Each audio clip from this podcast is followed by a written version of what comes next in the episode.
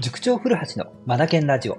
この番組は本を読むことを第一とする学び研究所の塾長古橋が日々の授業づくり、受験指導、教育相談の中で気づいたことを皆さんと一緒に学びに活かしていくラジオです。さて、今回はですね、坂本隆一さんの話をさせてください。先月3月28日に坂本隆一さんが亡くなられました。坂本龍一さんの作られた音楽をめちゃめちゃ聴いていた僕にとってはとても悲しい出来事なんです。そこでですね、えっ、ー、と、彼の偉業を称え、なんかね、僕のね、あのー、思い出話なんかも今日はね、させてもらいたいなと思います。よろしくお願いいたします。さて、坂本龍一さんについてなんですがですね、僕はですね、本当に彼から多大な影響を受けていましてですね、多分、音楽ですね。僕が音楽の歴史、古橋の音楽史を振り返った時の一番最初に乗るのが YMO なんですよ。坂本龍一さんが所属していたグループ YMO ですよね。ここから始まるんですよ。僕の、だからスタートです。うん。もう語ることいっぱいありますね。いや、当時はね、YMO っていうと、もう1978、79、80、まあ3部作と呼ばれてるアルバムがあるわけなんですが、80、もう本当に80年前後ですよね。もう高度経済成長期真っ只中ですよね。Japan is number one なんていうフレーズもアルバムの中に出てきたりしますからね。日本から世界に向けて斬新でかつ革新的な音楽をこれでもかというビート、それから多彩なアレンジ、表現力に乗っけて世界を駆け巡った音楽ですよ。小学生までも熱狂させましたからね、当時僕も小学生ですからね。だってね、あの、音楽の時間に音楽の時間にですね、えっ、ー、と、課題曲、あの、縦笛か、当時は。縦笛で、この曲を練習しますみたいなのがあったのかな？よく覚えてないんですが、えっ、ー、と、それ練習するよりも、僕は YMO の曲を一生懸命縦笛で練習してましたからね。えっ、ー、と、確かね、中国女っていう曲とか、トンプっていう曲は本当好きでしたね。よく練習してましたね。友達と音楽室に、あの、昼休みとか行ったりして、その、音楽室にあるピアノでね、トンプーとかファイヤークラッカーとかね、なんか友達で一生懸命練習してたのを覚えてますね。当時、小学生にまで影響を与えたっていうグループ、音楽ってなんか今思うとすごくないですか？それから、当時ね、あの、YMO の人たちが音楽だけでなく、その、レコードのジャケットですよね。ジャケ写に斬新な姿で写ってたんですよね。あの、ファッション。これも日本国民に大きな影響を与えたんですよね。僕は当時小学生だったんで、どの、どの規模かは全くわからないんですが、テクノカットっていう髪型をね、流行らせた張本人たちが YMO なんですよね。もみあげをね、カットしちゃうっていうね。この姿でジャケットに映ってたんですよね。なんかね、僕の周りにもね、テクノカットだぜ、みたいな感じで自慢してくる奴がいたようなね、気がするんですよね。僕はね、なんかそこに乗れなかったんですけども、なんか今思ってやっとけばよかったなって、ちょっと悔しい思い出があるんですが、うん。そんなこんなでですね、坂本隆一さんに関してはですね、思い出がいっぱいあるんです。丁寧にね、ちょっと語らせてください。えっとですね、坂本隆一さんについて語るにあたって僕3つのカテゴリーに分けていました。1つ目が美しさ。2つ目が遊び心。3つ目が革新性。この3つについて語っていきますね。まずは美しさですよ。坂本隆一さんの作る音楽、美しさ感じますよね。代表的な曲って言えば、戦場のメリークリスマス。むっちゃいい曲ですよね。それから、エナジーフロー。確か、リゲインという CM、リゲインの CM ソングでもあったんですよね。もう坂本龍一さんが、し、あのー、コマーシャルの15秒か20秒間ぐらいなので、ピアノ弾いてるだけの CM なんですが、もうこの曲聴いてるだけで癒されちゃうんですよね。うん。で、この戦場のメリークリスマスとエナジーフロー、この曲の美しさ。もう、美しさの観点で言ったらもう日本を代表するなんか名曲2トップですよね。この2曲は。うん。で、これ後から知ったんですが、あのー、坂本龍一さんがいろんなところで語ってたそうなんですが、彼、手塚治虫が好きなんですよね。漫画家の手塚治虫。手塚治虫が描く、あの、女性や動物たち、よく出てくるじゃないですか。あの、曲線、こう、丸みを帯びた曲線ですよね。そこに音楽性を感じるんだって、いろんなインタビューで話してるんですよね。で、僕思うんですが、この手塚治虫が書く曲線美と、戦場のメリークリスマス、エナジーフローのこの質感が似てるなって僕は思うんですよね。もうこれ手塚治虫がなんか多大な影響を受けた2曲かなって個人的には思ってるんですが、ね、皆さん、どうですか？手塚治虫の、あのー、曲線美。特に女性や動物で使われているあの曲線ですよ。そうそう、もうちょっと言っちゃうと、彼、ブッダという作品好きなんですね。手塚さんのブッダ。で、ブッダの作品の中に、お客様のお母さんである、マーヤ夫人という方がいらっしゃるんですよ。そのマーヤ夫人がまた美しいんですよ。手塚治虫の書くマーヤ夫人が。ここ注目です。この夫人をイメージしたのが僕はね、この戦場のメリクラスとエナジーフローのこの質感って感じがするんですよね。皆さんどう思います？この美しさはもう、で、たまるもんか、もっと遊んじゃえ楽しもうぜイェイイェイみたいな、こんなノリが坂本龍一さんにはあるんですよね。ノリというか一面がね。それが、如実に現れている曲が、いけないルージュマジックという曲ですね。うん。あの、R 式サクセションの、というロックバンドのね、リードボーカルで、もう独特な歌い方をする、もうこれぞロッカーだなっていう、今の清志郎っていう方がいらっしゃるんですが、この二人で作り歌ったといういけないルージュマジックっていう曲があるんですよ。うん。これがですね、面白いんですよ。うん。まず坂本龍一さんが、あのー、自分の頭に浮かんだメロディーをこう、奏でているところに今和の清志郎氏が、あの歌詞を乗っけていったっていうね。で、もう即興で作ってしまったって曲なんですよね。これがまたかっこいいんですよ。で、これって CM でも使われた曲なんですが、資生堂の、あのー、コマーシャルソングとして最初依頼を受けたらしいんですね。資生堂のコマーシャルソングを作ってくださいっていう感じで。で、二人に依頼が行って、ってで、タイトルは素敵なルージュマジックって、もうタイトル決まってたらしいんですよね。でも二人がですね、これ、変えちゃおうかってことで、タイトル変えちゃったんですよ。しかも勝手に。うん。素敵なをいけないに変えたんですよね。いけないルージュマジックに。この人とめっちゃ面白いですよね。で、これがね、大当たりするんですよね。いけないルージュマジック。資生堂多分、このいけないルージュマジックの曲のおかげで、かなり売り上げ上げたと思いますよ。うん。これ、素敵なルージュマジックだったらタイトル、どうですか皆さん？普通すぎて面白み感じられないですよね。的なを、いけないを勝手に変更してしまった、この二人のセンス、最高にかっこいいですよね。これ僕遊び心だなと思うんですよ。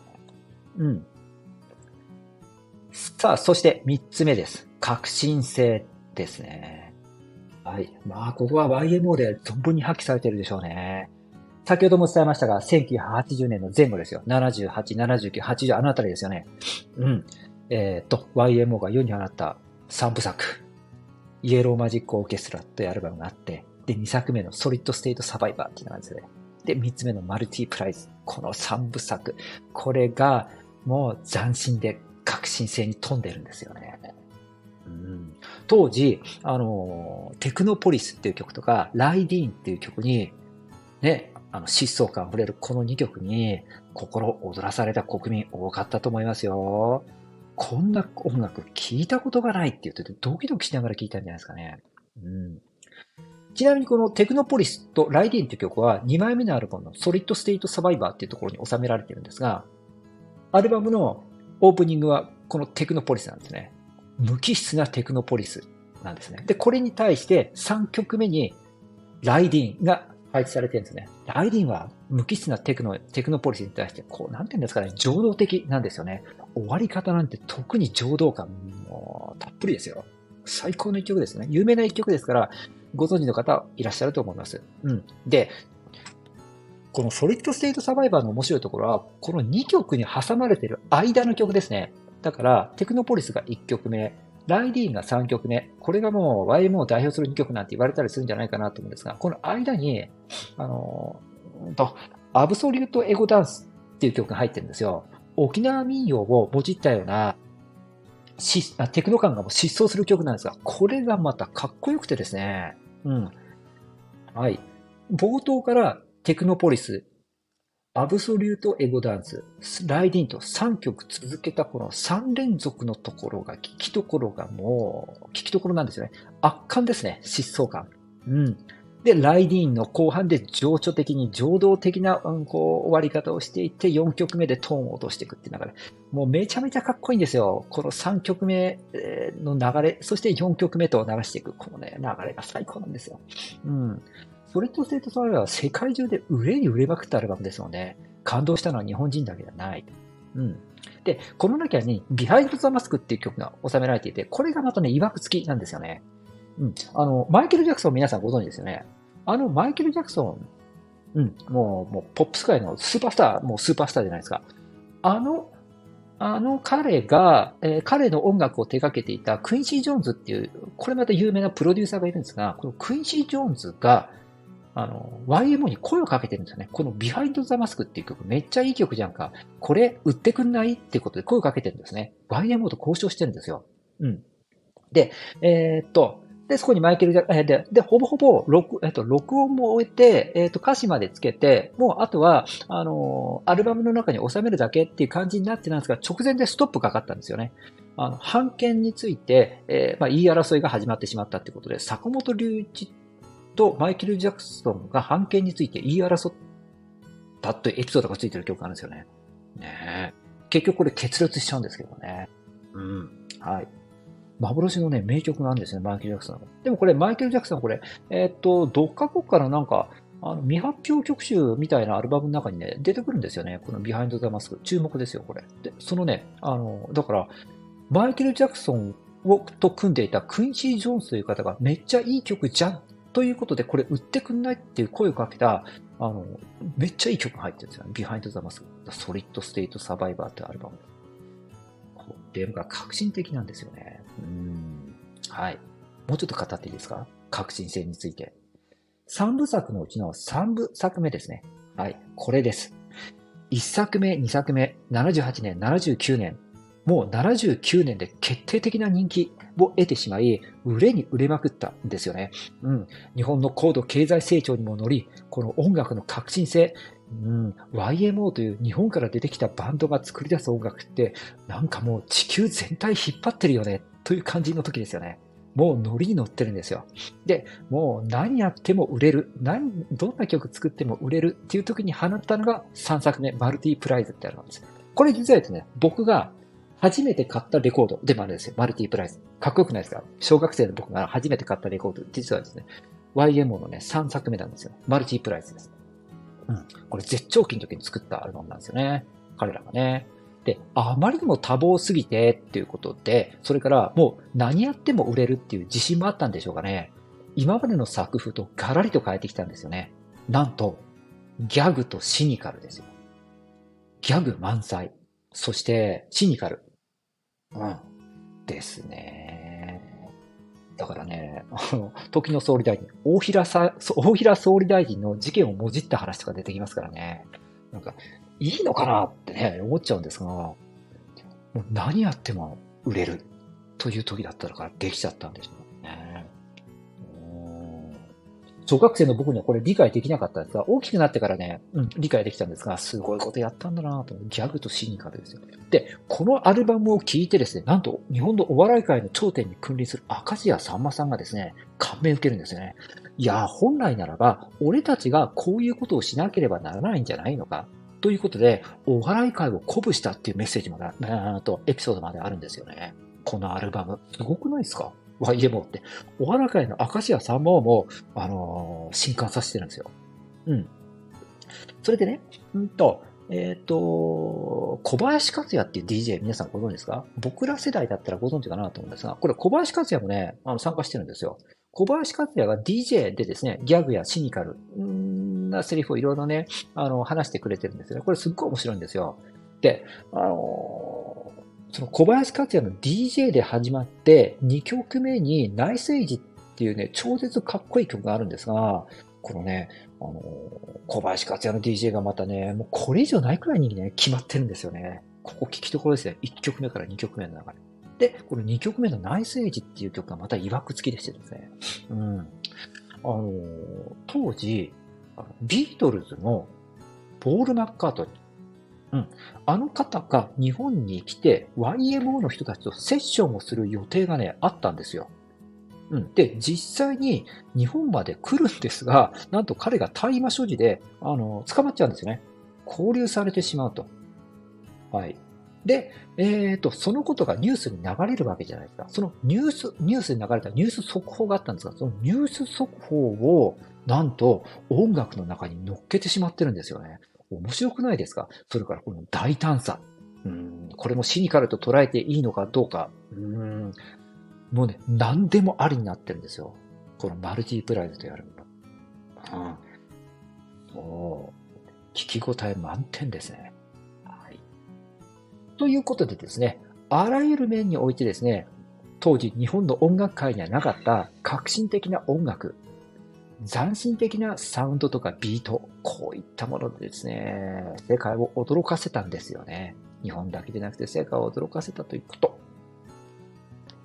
はい。語るとキリがないのですが、この辺りにしたいと思います。えっ、ー、と、本日の朝日新聞の天聖人語も、坂本龍一さんを忍んだ内容になってましたね。感慨深かったです。はい。ぜひ、僕もね、大好きな戦場のメリークリスマスとエナジーフロー、これを聞きながら皆さんもね、日本の音楽界に多大な影響を与えた坂本龍一さんを忍んでいただけたらなと思います。坂本龍一さん、ご冥福をお祈り申し上げます。それでは皆さん、今日も最後までお聴きくださりありがとうございました。リードマー、ラーマー、チェンジタグループ。素敵な一冊を。